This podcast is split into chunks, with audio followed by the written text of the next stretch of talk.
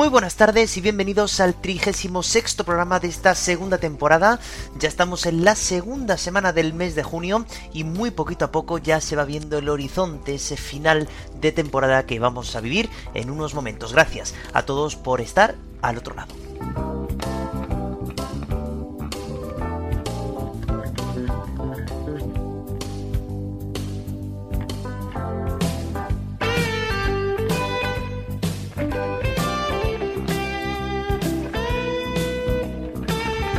Y es que como siempre digo al principio de los programas, eh, recordar que tenéis que seguir votando por las canciones que más os están gustando de los programas, ¿eh? Salvo en este trimestre el programa de Eurovisión, que ya dijimos que no tenía votaciones, puesto que era un programa algo más extraordinario, todavía tenéis tiempo para poder votar por las canciones que más os gusten. Los medios, los de siempre. Eh, correo electrónico, siendo acordes comentario de iVoox e Instagram, siendo acordes podcast. Así que ánimo porque muy pronto ya se cerrarán las votaciones.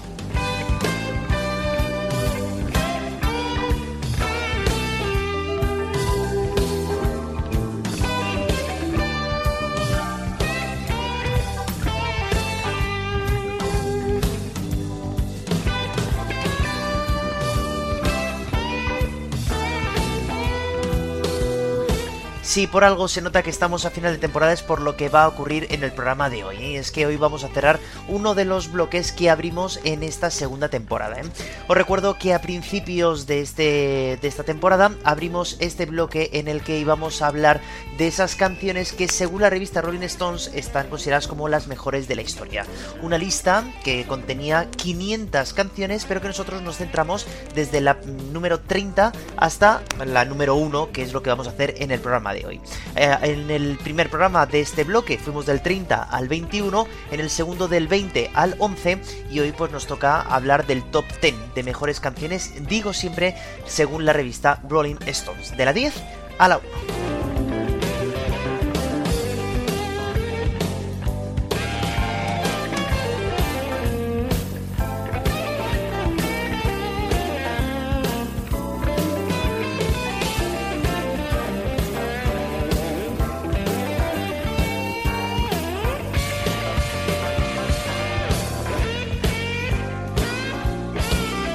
Por lo tanto, lo único que os puedo decir es que no os vayáis porque hoy, como siempre, os prometo muy muy buena música. Vamos a hablar de historias increíbles de todas ellas y vamos a escuchar pues grandes nombres y grandes voces de la cultura de la música. Así que gracias una vez más por estar ahí y no te vayas porque viene la pregunta del día como siempre.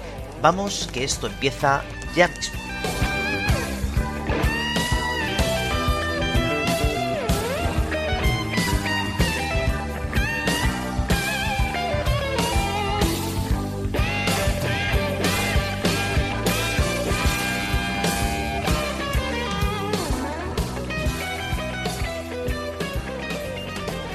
Y la pregunta de hoy pues va a versar de algo que todo el mundo cantamos al menos una vez al año y que por lo menos nos cantan una vez al año también, ¿eh? tenemos esa suerte.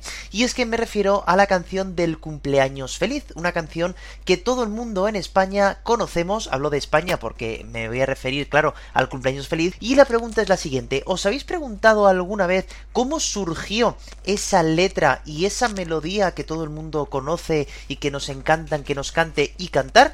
Bueno, pues irlo pensando porque luego al final del programa, como siempre, os voy a revelar cuál es la respuesta correcta de esa pregunta.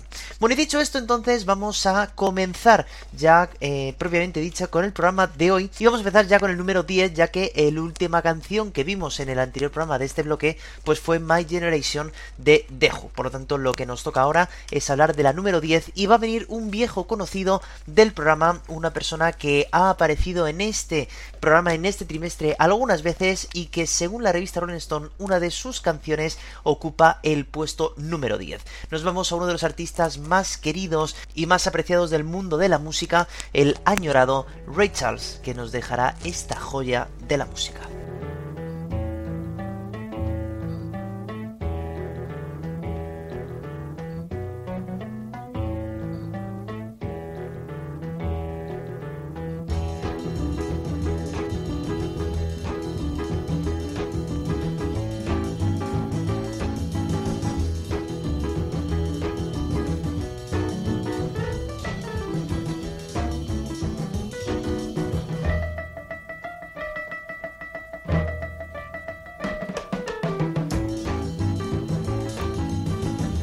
Esta genial canción pertenece a la discografía del genio, ¿eh? ya digo, el añorado Ray Charles, que ya nos dejó en el año 2004. ¿eh? Una canción que surge de totalmente improvisación del propio Ray Charles durante un concierto. Nos encontramos a finales del año 1958 y Ray Charles se encontraba dando este concierto en un pequeño pueblo cerca de Pittsburgh, cuando de repente se quedó sin canciones para tocar a su audiencia.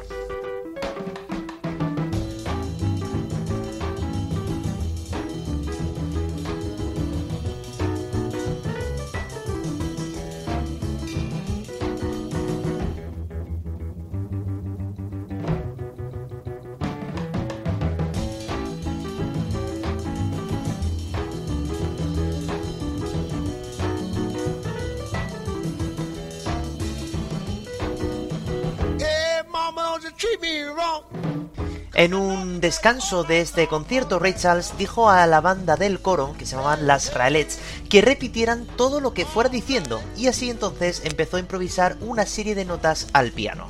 Al final del concierto, mucha gente se acercó a preguntar que dónde podían comprar el disco en el que apareciera la canción que había tocado. Así será como unos días después fue al estudio y en una sola toma improvisó la letra de este mágico What I Say. Tell your pa, I'm gonna send you back to Arkansas. Oh, yes, ma'am. You don't do right. Don't do right.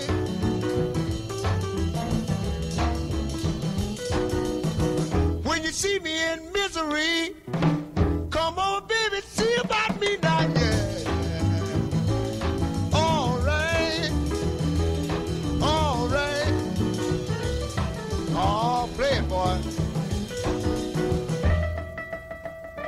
Aquí nos damos cuenta de la gran calidad que tenía Ray no solamente ya la voz, que esto ya es incomparable, sino al piano y a la música, ¿no? Esta canción que bebe muchísimo del jazz y es un, estilo que quizá es difícil de escuchar, ¿no? Para la gente de a pie, para la gente quizá que no es música, quizá, pero que al final el jazz ha sido el padre de todos los estilos musicales, ¿eh? Cualquier estilo que vosotros escuchéis y consumáis a diario, estoy seguro que tiene algo, algo que ver con el mundo del jazz, ¿no?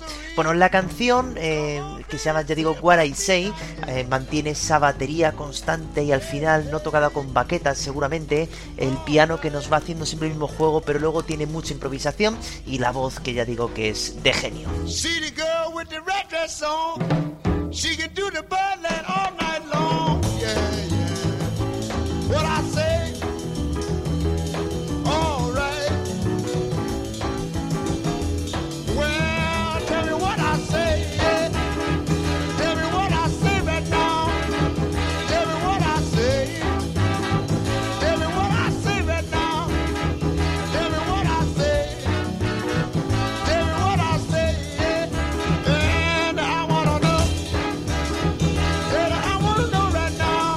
Como veis la canción es bastante repetitiva hasta que en un momento dado aparece la pura improvisación de la música cuando se corta la música y fijaros lo que ocurre en este momento.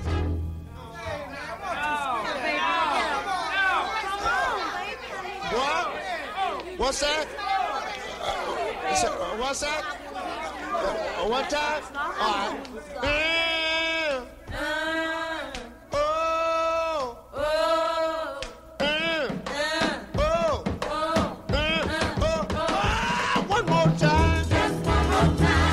Qué maravilla, es que es una canción que, es impresionante, impresionante.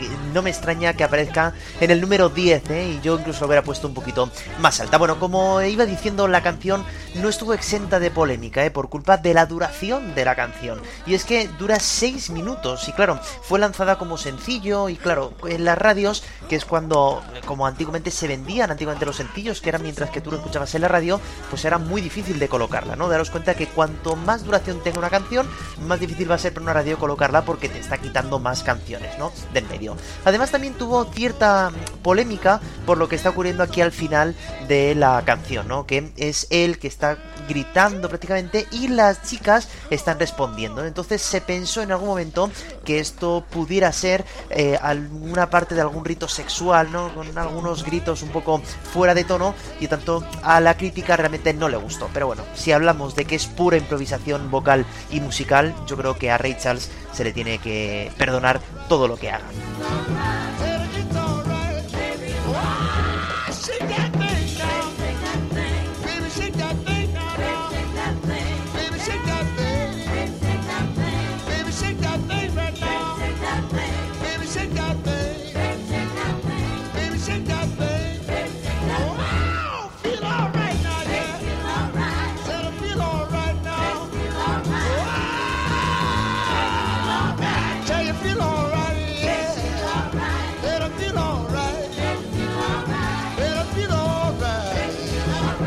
Mágica, mágica la voz de Rachel, su piano y su improvisación, ¿no? Que al final es lo que es el jazz. Bueno, como digo, esta canción llegó al número 6 en algunas listas de éxitos y estuvo en ellas, en estas listas, durante 15 semanas. Así que el recordado, añorado y querido Ray Charles que nos regala este What I'd Say, que no deja de formar parte de la vida de este artista y que ya digo fue obra de una improvisación en un concierto. O sea que un genio. Bueno, nos movemos entonces desde el año 1958 y nos vamos a ir prácticamente hasta ayer porque la siguiente canción, la canción que ocupa el puesto número 9, pertenece ni más ni menos que a la discografía de una banda cuyo cantante ya hemos eh, hablado largo y tendido en este programa, concretamente en la temporada pasada y vamos a hablar pues de una canción que abriría ese segundo álbum de la banda llamado Nevermind.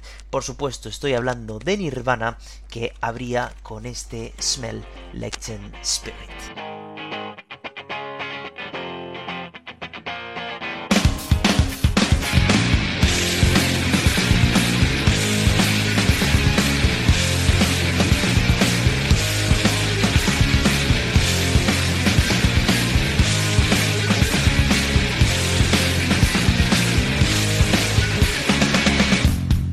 Con este riff de guitarra que hemos oído millones y millones de veces y que nunca nos cansamos de oír y ahora entrará la voz de este gran artista que fue Kurt Cobain. ¿eh? Acordaros que de él hemos hablado largo y tendido en esta serie de programas que hicimos la temporada pasada que hablábamos sobre personas que pertenecían a ese club de los 27, personas que murieron con tan solo 27 años y que por cierto también puse lógicamente esta canción porque es la más recordada de esta banda llamada Nirvana.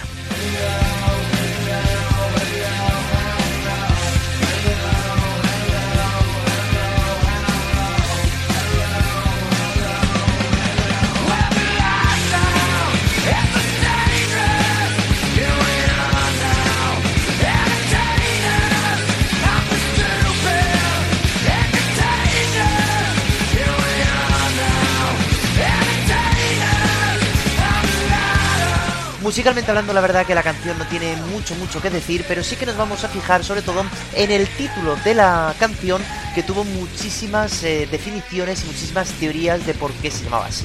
El título se llama Smell Like Teen Spirit, ¿no? Hueles como a adolescente, ¿no? Como al espíritu de un adolescente. Bueno, como digo, hay diferentes teorías. Una dicen que era que si era por la ruptura de Kurt Cobain con su entonces novia. Se hablaba de incluso una revolución social, pero realmente pues es que no es así. El propio Kurt Cobain, que era el compositor de la letra, dijo que no hablaba de nada en general, que puso algunos versos sueltos que tenía apuntados y los juntó en una canción.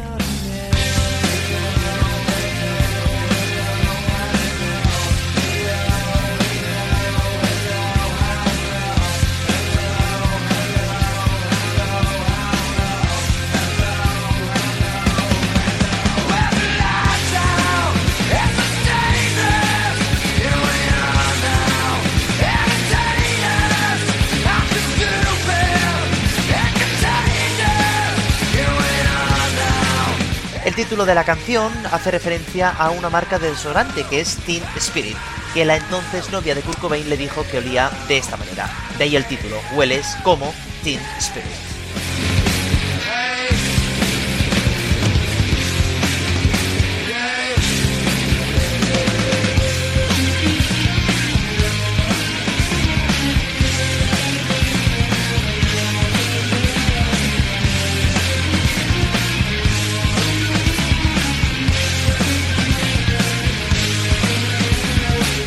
Cobain, que ya sabéis pues que tuvo una vida un poco complicada con el mundo de las drogas y con el con la propia depresión que él sufría, realmente esta canción la odiaba. Pero sí que es verdad que como era la canción que todo el mundo conocía de Nirvana y la que todo el mundo que iba a sus conciertos quería escuchar, pues se veía la obligación de tocar esta canción en todas las giras posteriores al disco e incluso una vez dijo que por qué la gente se empeñaba en que tocaran esta canción si realmente tenían otras que eran mucho mejores.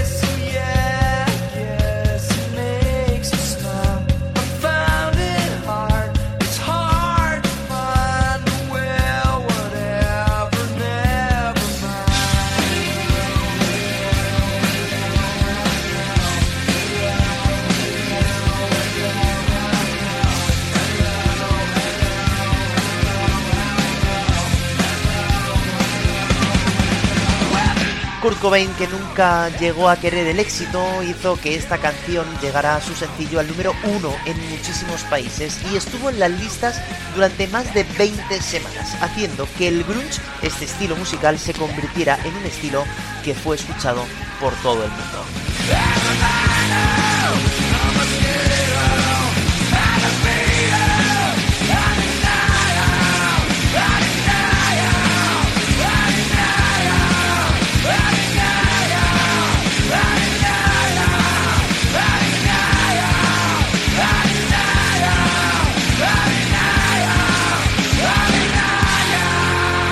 Así acaba esta canción y ya sabéis que si queréis más información sobre la vida y las canciones de Nirvana, pues tenéis esos dos eh, programas dedicados al Club de los 27 en la primera temporada por si queréis más información.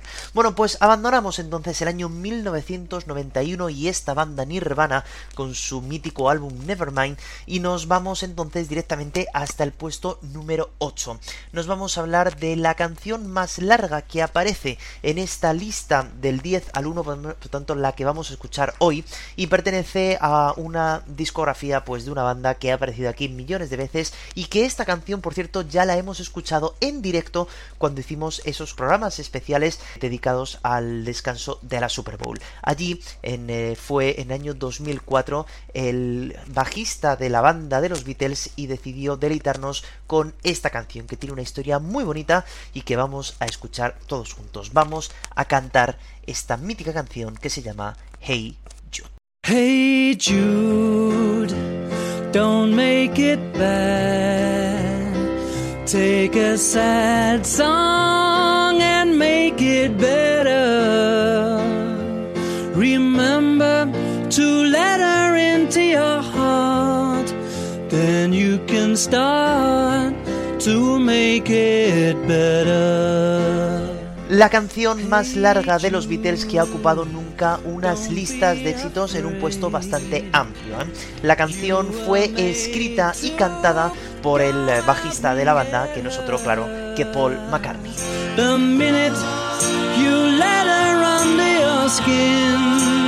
Then you begin to make it better.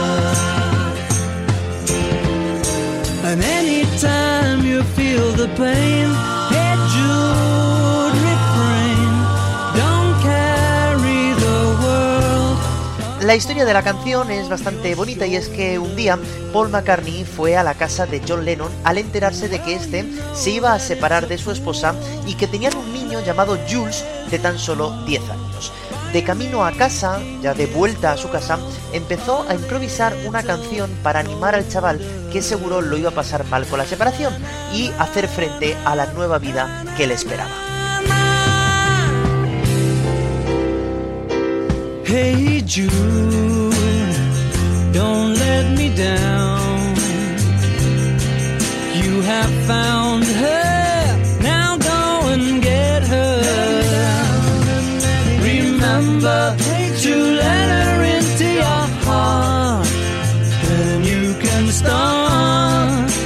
Por eso, la canción realmente primero se iba a llamar Hey Jules, pero a Paul McCartney no le gustó realmente la musicalidad que tenía el nombre y por eso lo cambió por Hey Jude cuando Paul McCartney presenta esta canción al resto de la banda, realmente nadie quería prácticamente ni grabarla. Se dieron cuenta de que iba a quedar demasiado larga, como así quedó, que eran 7 minutos y 10 segundos. Y de hecho, la banda no la incluyó en ningún disco de estudio, solamente apareció en uno recopilatorio. La canción realmente tiene 3 minutos aproximadamente de letra, que es lo que está sonando ahora, y después acabará con una coda de 4 minutos donde aparece, claro, lo más conocido de la canción y que estoy seguro que si durará 10 minutos más todavía la acabaríamos cantando entera.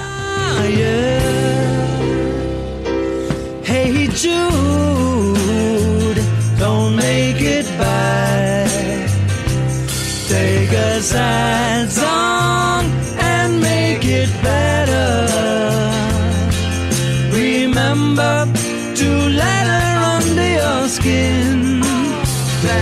Aquí es cuando la canción va a tensionar y nos va a regalar un final que podría durar eternamente. Vamos todos a cantar este na na na na na.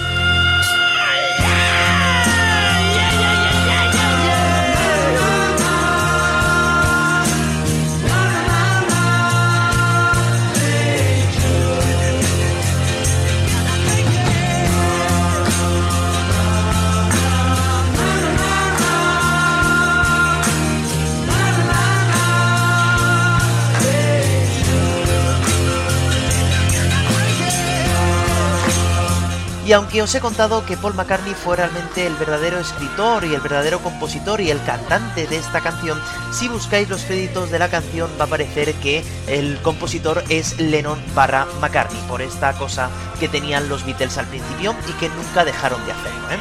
La canción fue publicada el 26 de agosto del año 1968, ¿eh? cuando ya los Beatles se encontraban en un momento muy complicado en su relación, con más rencillas cada vez más entre ellos y sobre todo con la aparición de Yoko Ono como la nueva pareja de John Lennon, claro. De hecho, esta canción será un punto y aparte, ¿no? Porque justamente esta canción nace por culpa de la separación de John Lennon de su primera esposa será ahí cuando ya conocerá en una galería de arte a Yoko la que dicen que fue la verdadera culpable de la separación de los Beatles.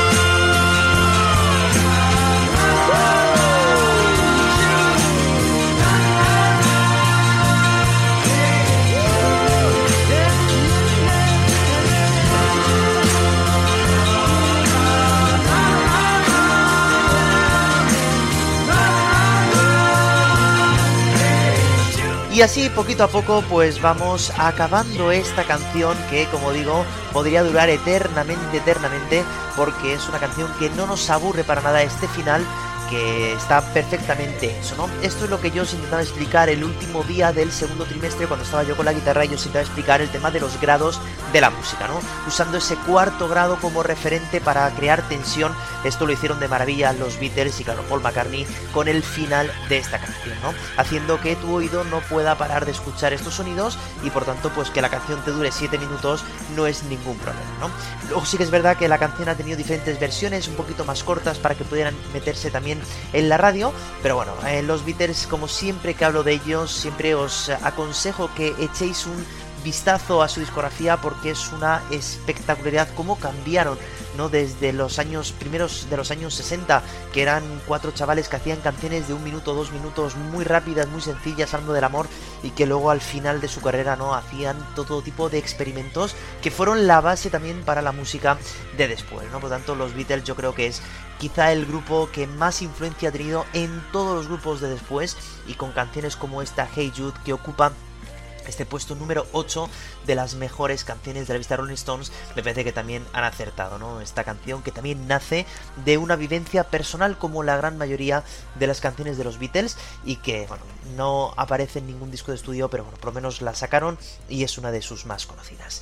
Bueno, por tanto, abandonamos ¿eh? esta canción del año 1968 y claro, lo que pasa al eh, coger una lista de canciones de la historia es que, claro, van saltando de un año a otro y que mientras que haya calidad y que haya buen gusto, no hay ningún problema, ¿no? Y es que vamos a pasar de la etapa final de los Beatles, ¿no? En ese año 68 y nos vamos a acercar a la primera etapa prácticamente del rock and roll, cuando casi aparece por primera vez una guitarra eléctrica, ¿eh? Y que es una canción que nosotros también hemos escuchado en este podcast, concretamente en ese primer episodio del segundo trimestre de esta segunda temporada, cuando hablábamos de esa sonda espacial que, en la que se colocaron dos discos de oro con canciones de todo tipo. Ahí aparecía una canción del grandísimo Chuck Berry que se llama, claro, Johnny B. Good y que sonaba así.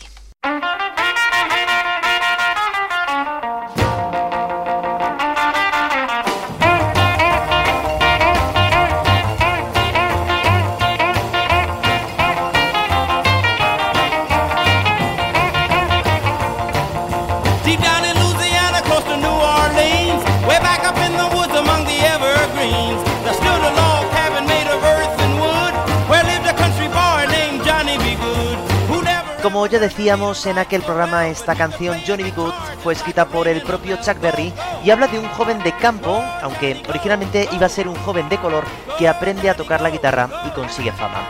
La letra, según dijo el propio artista, es autobiográfica, aunque decidió cambiarlo del chico de color porque se dio cuenta que si lo dejaba no iba a aparecer en ninguna radio.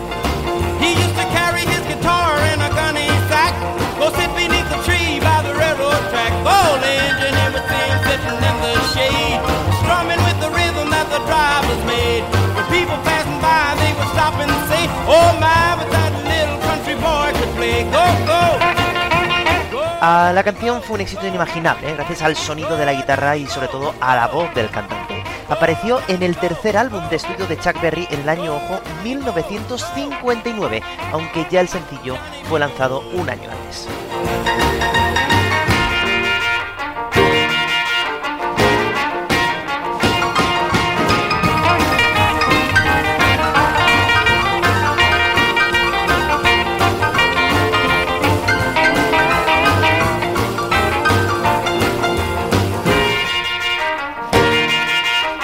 La idea de escribir la canción le vino cuando conoció a su ídolo Muddy Waters, uno de los grandes referentes del mundo del blues, y gracias a él comenzó su carrera musical. La canción estuvo 15 semanas en las listas de éxitos y llegó hasta el número 8 en las mejores listas.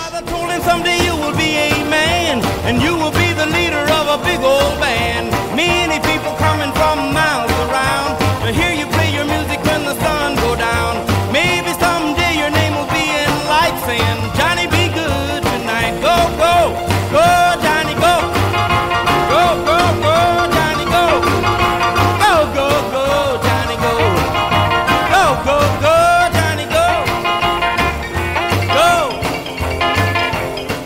Este gran referente del mundo del rock and roll, ya no solamente la propia canción Johnny B. Good, sino el propio Chuck Berry, pues están sobrevolando ahora mismo el espacio en esa sonda espacial, incluido en esos dos discos de oro en la Voyager, y también aparece pues en algunas películas también muy importantes como Back to the Future, Regreso al Futuro, donde también pues aparece esta canción como gran referente del rock and roll en aquel mítico baile de instituto. Bueno, abandonamos entonces el número 7, según la revista Rolling Stone, de mejores canciones de la historia, y nos vamos a hablar de un grupo que ya ha pasado por aquí varias veces. ¿eh? De hecho, este mismo grupo ya ha aparecido en algún número de esta lista de las mejores canciones de la Rolling Stones. Y vamos a ver por qué la canción que habíamos visto antes de ellos, pues es una canción que fue una explosión total porque eh, se iba totalmente de registro de lo que estábamos esperando de este grupo. Y ahora vamos a ver, pues yo creo la canción típica, ¿no? Si nos preguntan por esta banda.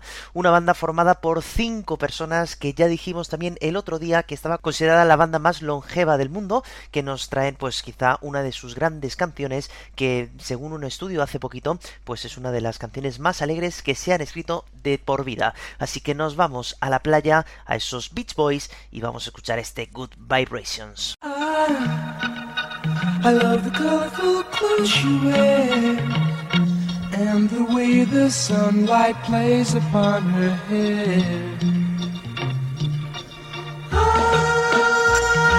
The sound of a gentle word on the wind that lifts her perfume through the air.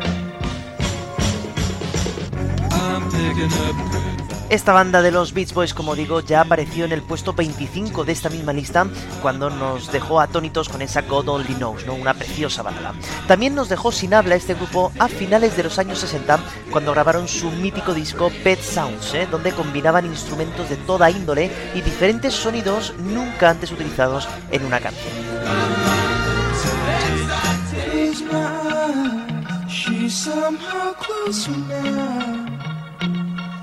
Softly smile, I know she must be kind.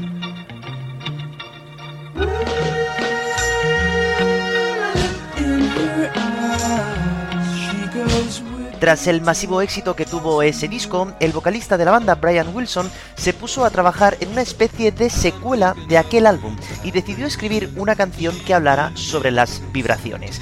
Todo empezó realmente cuando su madre le explicaba por qué algunos perros ladraban a ciertas personas y a otras no. Y ella le decía que los perros podían notar las vibraciones de la gente, the good vibrations.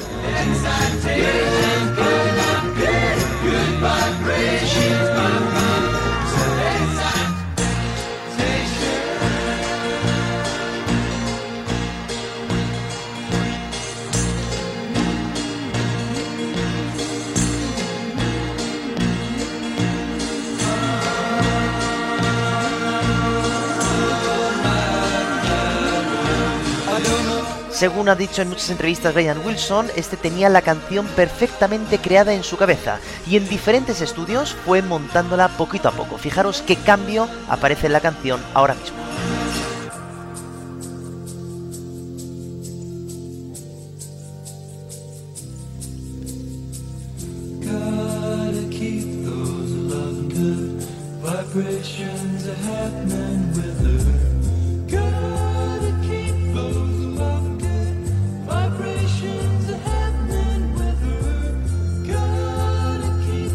El vocalista se llegó a gastar 50.000 dólares en esto, en montar cinco estudios diferentes y armando las diferentes partes. ¿eh?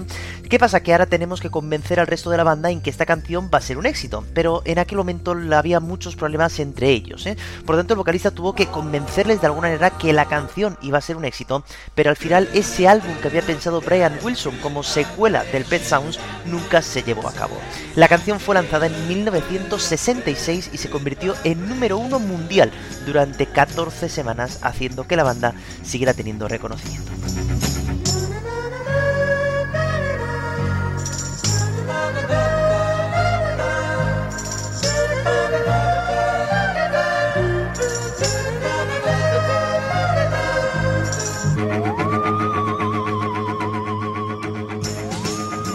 Y sí que es verdad que es que esta canción pues eh, da muy buen rollo, es una canción que vale muchísimo para animarse y es que hablar de los Beat Boys justamente es hablar de eso, ¿no? Canciones normalmente bastante alegres que van jugando, como siempre digo, con las armonías vocales y con una musicalidad que aquí nos deja perplejos. Estamos hablando de que estamos a finales de los años 60, ¿eh? Y esta banda se encargó bastante de experimentar sonidos y armonías en la primera parte de su, digamos, larga carrera musical. Así que vamos a entrar ya en eh, materia buena esta lista porque ya vamos a entrar en el top 5 de estas mejores canciones de la historia y fijaros que a mí esto me da muchísima ilusión cada vez que ocurre, ¿no? Y es que aparece una canción que yo ya os he puesto en algún momento en el podcast, eso quiere decir que efectivamente os estoy poniendo muy buena música porque la gran revista Rolling Stones la ha premiado con ello. Nos vamos al puesto número 5 a hablar de una canción que fue escrita por un hombre con una letra y que años después una grandísima mujer decidió cambiar la letra poder darle un toque mucho más feminista y que se convirtió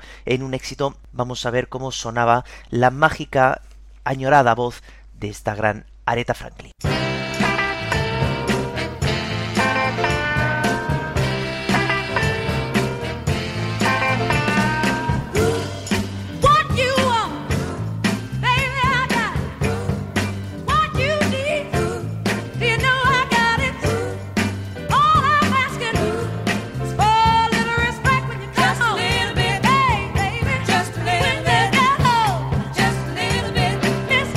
Cuando Aretha Franklin se puso a cantar esta canción, ya que la había escuchado previamente a voz de Otis Redding, se encontraba dentro de un matrimonio totalmente atormentado. ¿eh? Así que decidió entonces ponerse manos a la obra a componer una nueva letra con esa musicalidad para cambiar las reglas para siempre sobre las mujeres.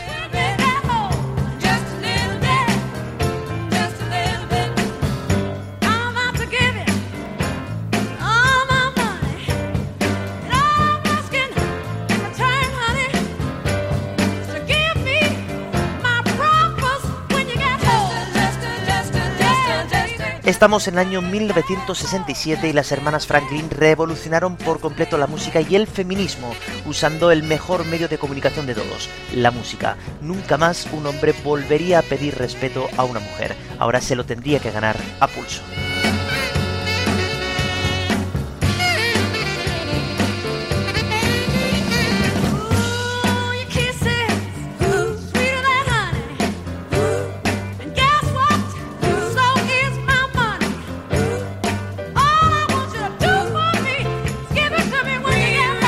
Dejando más o menos clara el mensaje, la musicalidad es prácticamente parecida a la de Otis Redding. Lo que pasa que las hermanas improvisaron esto.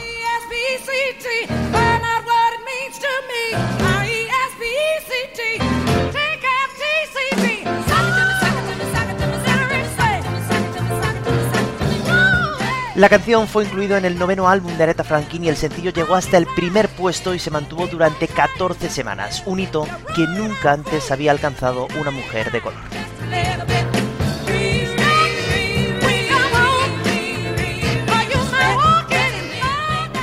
Pues así acababa esta canción Respect de la grandísima añorada querida eh, Aretha Franklin. ¿eh? La verdad que es una pena que estas voces se vayan apagando porque nos han dejado grandísimos éxitos, grandísimas canciones y un arte que es una pena pues que ya no lo podamos volver a ver en directo. Bueno, pues abandonamos este número 5 que es esta canción de Respect y vamos a hablar ahora de una canción y de una vida que la verdad que cuando te pones a leerla mm, te deja totalmente anonadado, ¿no? Cómo pudieron ocurrir este tipo de cosas. Nos vamos a ir a uno de los grandes voces también del soul y una voz también una persona de color negra que decidió apostarlo todo por el mundo de la música y que finalmente tuvo un final, nunca mejor dicho, de vida, pues que nadie lo hubiera querido ni imaginado, ¿no? Vamos a contar un poquito esta historia que habla justamente de la paz en estos momentos en el que todavía esta guerra sigue adelante y que canciones como estas nos dan esperanzas de que en algún momento esto pueda acabar de una vez y que como siempre digo, ojalá algún día podamos hablar de la guerra en pasado y nunca en presente y sobre todo nunca más en futuro. Vamos a hablar de esta voz mágica de Marvin Gaye con su What's Going On.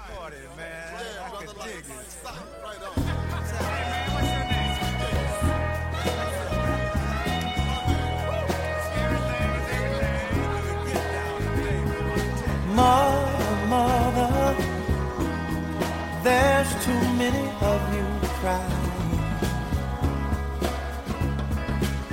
Brother, brother, brother, there's far too many of you dying. You know Nos encontramos a principios de los años 70 y Marvin Gaye tenía dos grandes preocupaciones en aquel momento. La relación con su padre, que era totalmente diferente a él, y tenían siempre disputas, y la maldita guerra de Vietnam. we don't need to escalate.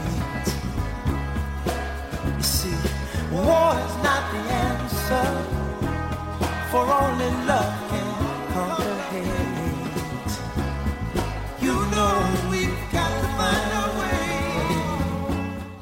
Además, el consumo de drogas y el alcohol le estaban minando bastante por culpa de la muerte de su compañera de dueto y por el matrimonio infeliz en el que vivía. Un día le llegó una canción escrita por uno de los colaboradores de la Motown, que era la discográfica en la que trabajaba, que hablaba justamente de la paz en el mundo y de las disputas entre diferentes eh, razas, ¿no? De las personas. Marvin Gates cogió la canción y la hizo suya y la cantó de una manera conmovedora debido a que un hermano suyo se encontraba justamente en la guerra de Vietnam. right now.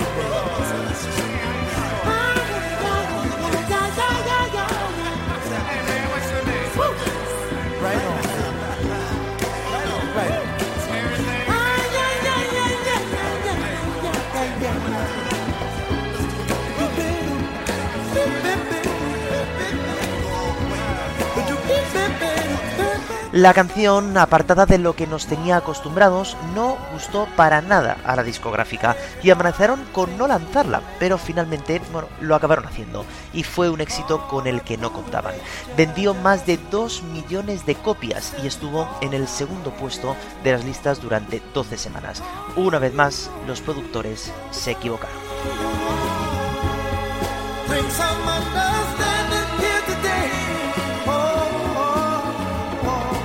picket line and picket signs.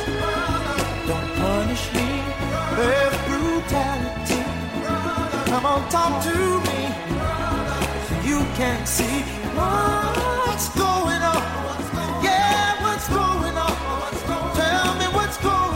La canción apareció en el disco homónimo, ¿eh? What's Going On, y este disco pues hablaba sobre todo eso, de la paz y del final de la guerra y de las disputas entre personas que finalmente son iguales. Esta fama mejoró el estado de salud del artista, aunque pronto empeoraría por el divorcio y por el consumo de las drogas y el alcohol.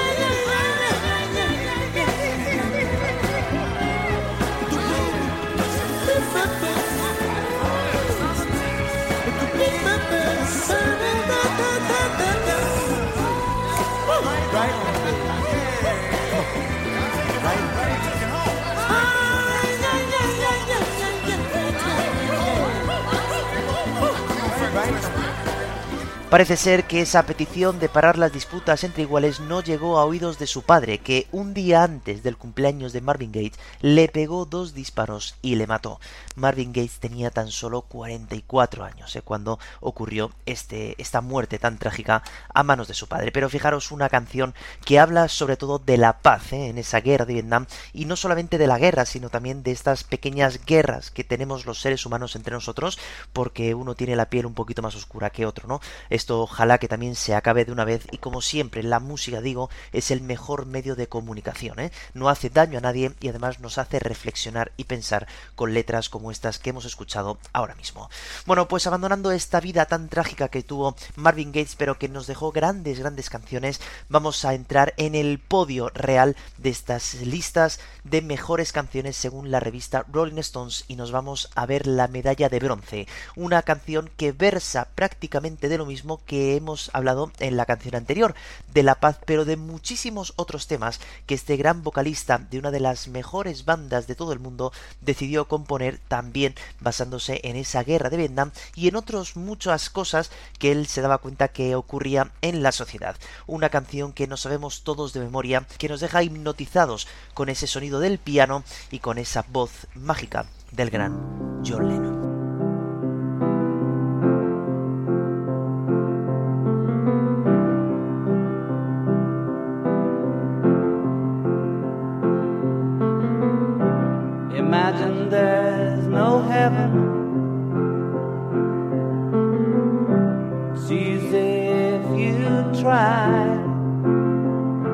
Esta preciosa balada y melodía al piano empezó todo en una mañana de 1971 cuando John Lennon se sentó en el piano de cola que tenía en su habitación y empezó a improvisar una serie de acordes y a poner a punto una serie de versos que le habían dejado sin palabras de su esposa, Yoko.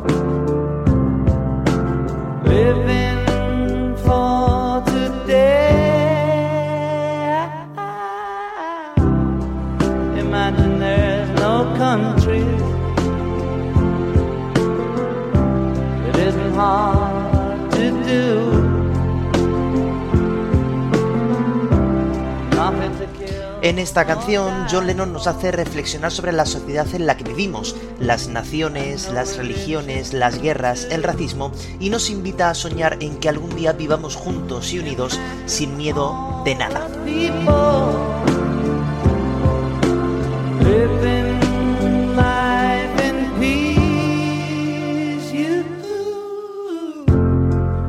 May say I'm a dreamer, but I'm not the only one.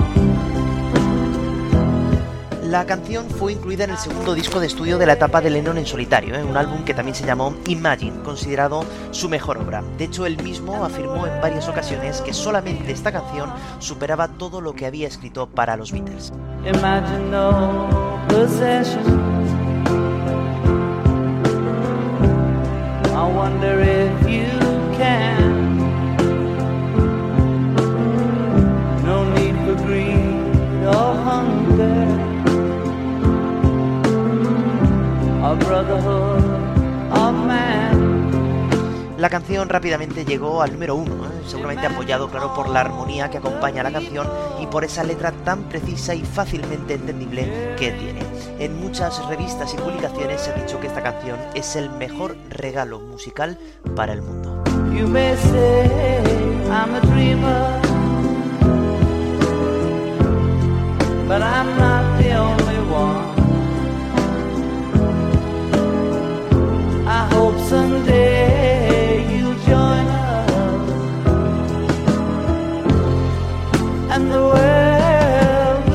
es que yo creo que esta canción se encuentra perfectamente ubicada dentro de esta lista en el puesto número 3 porque justamente nos habla de eso, ¿no? De que vivamos imaginándonos, soñando que algún día pues el racismo, las guerras, la sociedad cambie de alguna manera y que, bueno, las naciones, todo esto que tantas eh, penas y tantas eh, desconciertos nos dan algunas veces, pues acabe por acabar y que no sea él el único soñador como dice en la canción, ¿no?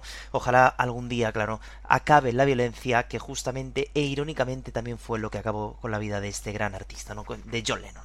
Bueno, pues eh, ya hemos dado la medalla de bronce en esta lista a esta canción preciosa de Imagine, compuesta por John Lennon y por Yoko Ono, y nos vamos entonces a la medalla de plata, una canción que pertenece a la discografía de una de las también mejores bandas de la historia, que era con la que seguramente tenían cierta enemistad justamente los Beatles, el otro gran grupo que apareció en esa época, aunque ellos fueron mucho más rockeros, que siguen girando, que mucha gente piensa que es el grupo más longevo de la historia y que en una de sus primeras etapas de su carrera nos regaló esta joya, este himno del rock encabezado por este riff que todo el mundo conoce.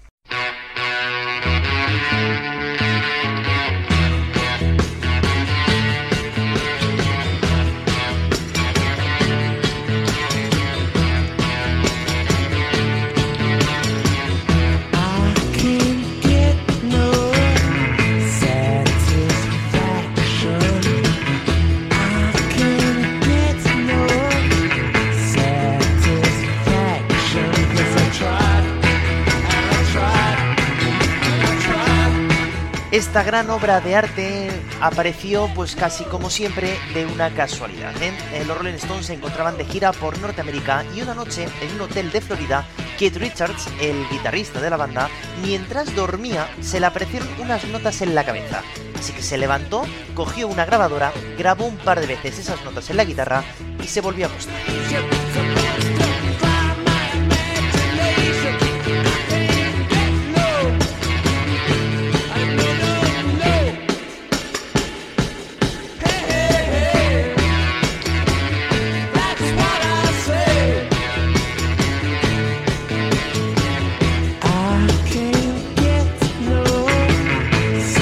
Al día siguiente, cuando se levantó, al ver la grabadora se dio cuenta de que tenía 30 segundos del riff y otros 40 minutos de ronquidos. Keith Richards llevó la grabación a la banda y Mick Jagger quedó encantado con ese sonido y empezó a escribir una letra que cuadrara con él.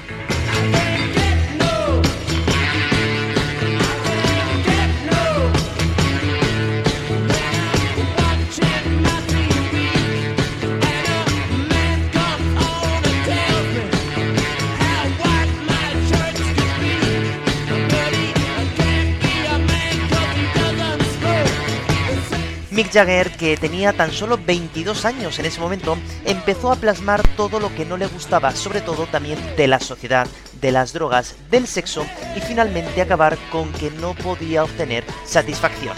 De ahí el nombre de la canción.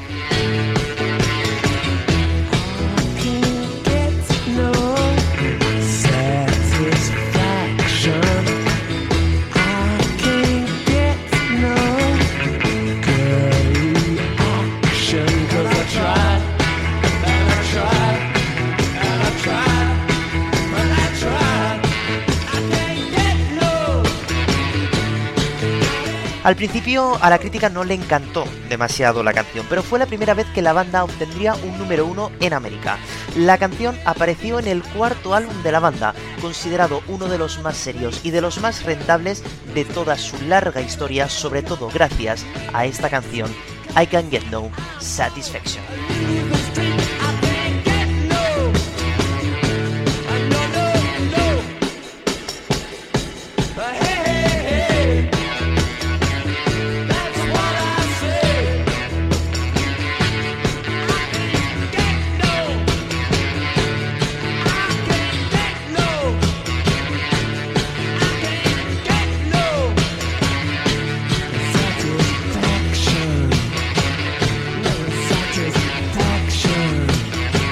Así entonces se demuestra perfectamente cómo componían los Rolling Stones, por lo menos en aquella época, ¿no? De un riff de guitarra que en este caso es muy sencillo, en este caso Mick Jagger era el que se encargaba de poner la letra. Bueno, de los Rolling Stones ya hemos hablado algunas veces aquí en el programa. En la temporada pasada hablábamos de Brian Jones, ¿eh? uno de sus primeros miembros que murió con 27 años. ¿eh? Así que si queréis más información, lo tenéis en la temporada pasada. La vida de este gran hombre que era multiinstrumentista y por tener demasiada capacidad instrumental seguramente pues le echaron de la banda ¿eh? muy pronto y casi nos dejó de las mejores canciones para mi gusto de los Rolling justamente cuando se encontraba Brian Jones. Y también los Rolling Stones estuvieron en ese descanso de la Super Bowl eh, que también hablábamos a principios de esta temporada.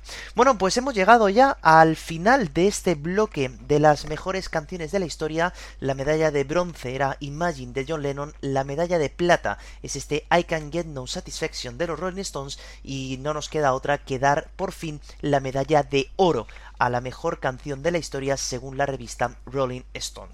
Una canción que también es conocida por todo el mundo, que ha sido versionada muchas veces y que pertenece a la discografía de un hombre que también se ha pasado por aquí en alguna ocasión. Me estoy refiriendo a Bob Dylan, que nos va a dejar uno de los grandes canciones de la historia, según la Rolling Stone, la mejor canción de la historia, y fíjate qué casualidad que se llama Like a Rolling Stone.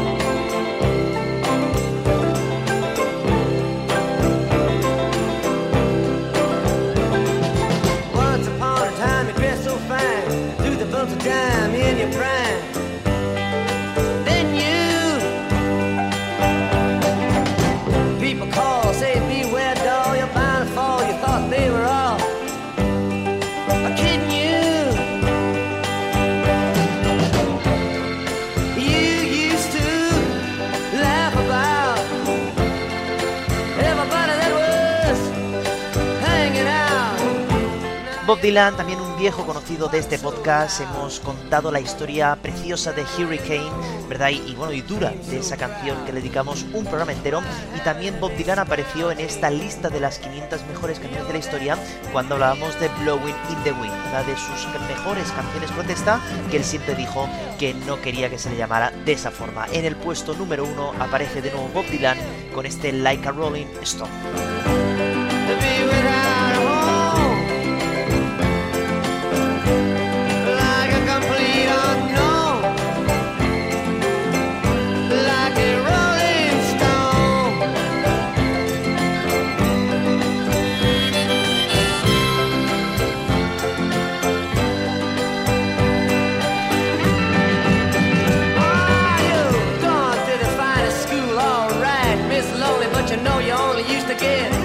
Esta canción fue escrita por el propio Bob Dylan cuando tenía tan solo 24 años. ¿eh? Tras una extensa gira, una noche se puso a escribir un poema de 10 folios donde expresaba su malestar con cierta parte del público y el rumbo que estaba tomando su carrera.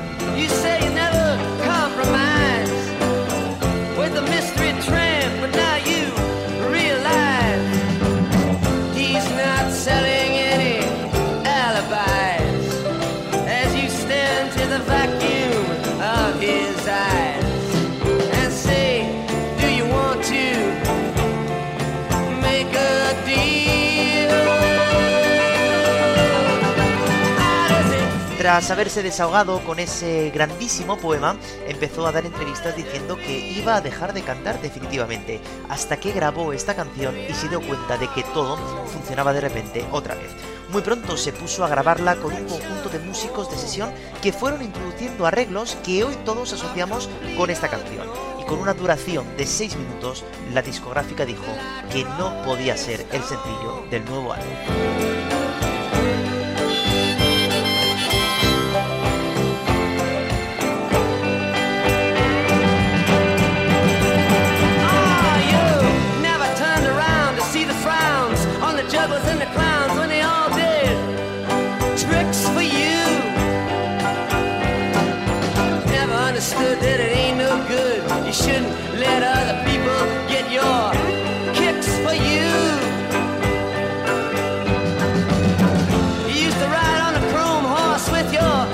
Sin embargo, se filtraron algunas grabaciones, se puso en la radio y fue un éxito.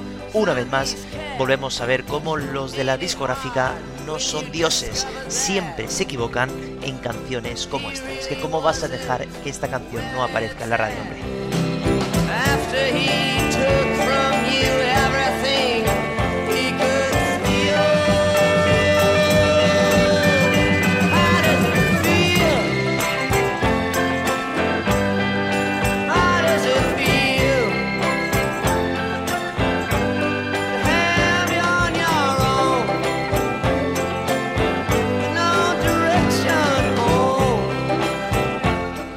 Podemos ver a un Dylan desafiante en el estribillo diciendo verdades como puños sobre la vida artística y musical, ¿no? Llamándose a él mismo un Rolling Stone, una piedra rodante, ¿no? Como hacemos estas giras tan grandes y con el que parece que estamos repitiendo lo mismo como papagayos para hacer que el público que nos vea esa noche pues eh, sea como nuestra primera vez, ¿no? Esto es muy complicado de hacer. La canción, por cierto, apareció en el sexto álbum del cantante, el primero que no era estrictamente de folk, por cierto, y este disco hizo que su carrera despegara una vez más y tuviera ganas de seguir adelante en un mundo tan difícil como el de la música.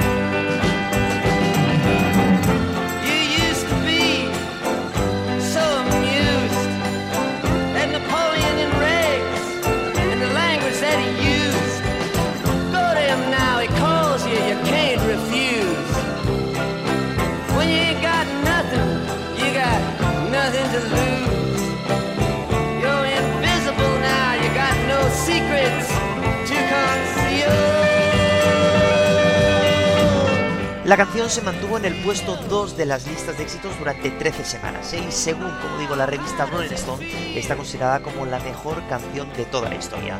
Una canción que fue escrita, cantada por el grandísimo Bob Dylan y siempre controvertido artista.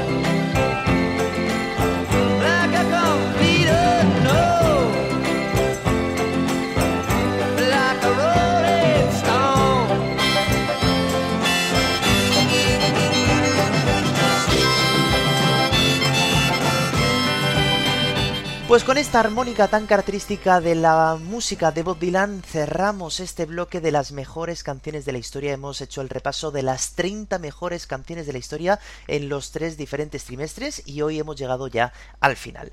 Antes de cerrarlo por completo, tengo que deciros que lógicamente la revista Rolling Stones tuvo que hacer frente a diferentes críticas por culpa de estas canciones. ¿eh? Me refiero. Claro, si nos damos cuenta en las canciones que tienen los puestos más altos, el número 2 y el número 1, resulta que la número 2 pertenece a la discografía de los Rolling Stones y la canción número 1 se llama Like a Rolling Stone, teniendo en cuenta que la revista se llama Rolling Stone. Entonces empezaron a pensar que esto quizá era un poquito de publicidad y que, bueno, no gustó demasiado. Sí que es verdad que yo la 1 sí que puedo estar de acuerdo, es una de las mejores canciones de la historia, yo a lo mejor hubiera elegido otra de otra banda que quizá me tocara más el corazón, pero sí que es verdad que la segunda la veo demasiado arriba, ¿eh? sí que es verdad que lo hubiera puesto a lo mejor entre los puestos 15 y 10, sí que estaría un puesto, pero no en un puesto 2, dejándonos otras canciones que, bueno, Stairway to Heaven, Bohemian Rhapsody, por ejemplo, que realmente no aparecen entre las 30 mejores canciones de la historia. Pero bueno, dicho esto de esta controversia, ya sabéis que las listas pues siempre tienen este punto de a ver qué pasa, a ver qué dice la gente, pero bueno, espero que hayáis estado de acuerdo por lo menos con las 10 últimas y si no, pues ya sabéis que me podéis escribir a este correo electrónico. Repito, esta lista no la he hecho yo, sino que la ha hecho la revista Rolling Stone.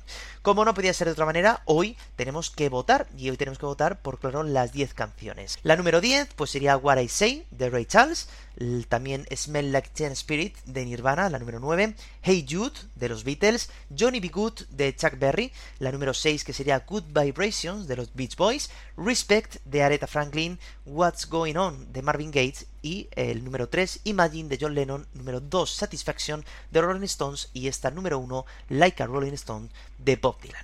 Bueno, pues ahora dicho esto, os recuerdo cómo podéis votar, como siempre, correo electrónico siendo comentario de iVoox o desde el Instagram Siendo Acordes Podcast. Recordar también que podéis votar por las canciones anteriores de otros programas que todavía estáis a tiempo y recordar también que me podéis mandar preguntas para poder hacer ese último programa que recuerdo será el segundo jueves del mes de julio. Bueno, y ahora vamos a contestar a esa pregunta que os he hecho al principio.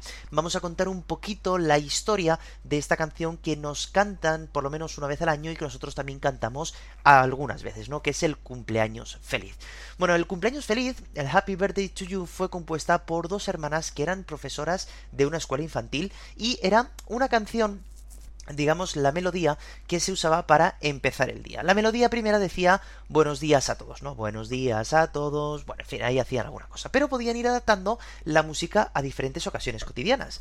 Un día, una alumna estaba de cumpleaños y las profesoras decidieron improvisar con esa melodía el Happy Birthday to You, siendo Lisette Hast la primera niña, la primera persona a la que cantaron esta canción. Fijaros qué bonita historia de una canción que todo el mundo conoce y que todo el mundo canta una canción que surgió en una escuela infantil. Bueno, pues dicho esto, ya sabéis que igual, si habéis acertado la historia, me la podéis mandar también eh, por el correo electrónico o por los medios que os he dicho antes. Y hoy, como no podía ser de otra manera, tenemos que rendir un homenaje a un nacimiento que ocurrió tal día como hoy, 15 de junio, nacerá una de las grandes artistas que, ojo, nació en Alejandría, Egipto. Vamos a ver a quién me refiero.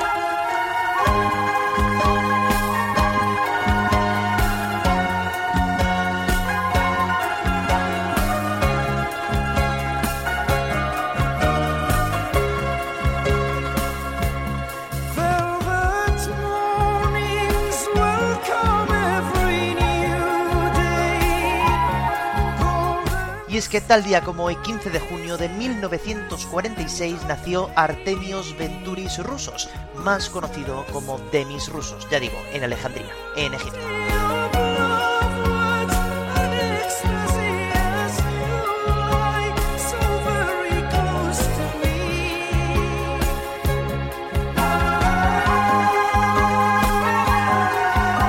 Pertenecía a una familia griega ¿eh? que se exilió a Egipto y pronto empezará a tocar la guitarra y a cantar en la iglesia griega de aquella ciudad.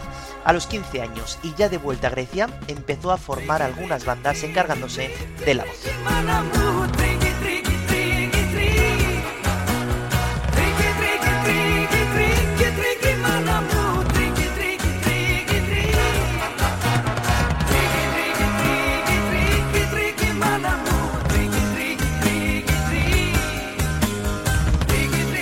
Su voz se le ha tildado muchas veces de operística, ¿no? Por eso hizo que las bandas en las que iba encargándose tuvieran mucho éxito, sobre todo en Alejandría, en Egipto. Al desintegrarse la banda en la que formaba parte, empezó una carrera en solitario, con canciones tan importantes como Forever and Ever, My Reason o este inolvidable Velvet Mornings.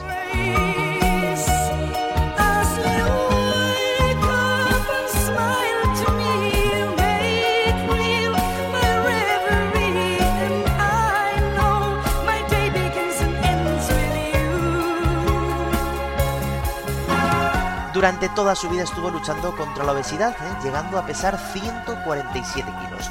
Y hoy hubiera cumplido 77 años si el 25 de enero de 2015 no hubiera fallecido por culpa de un cáncer.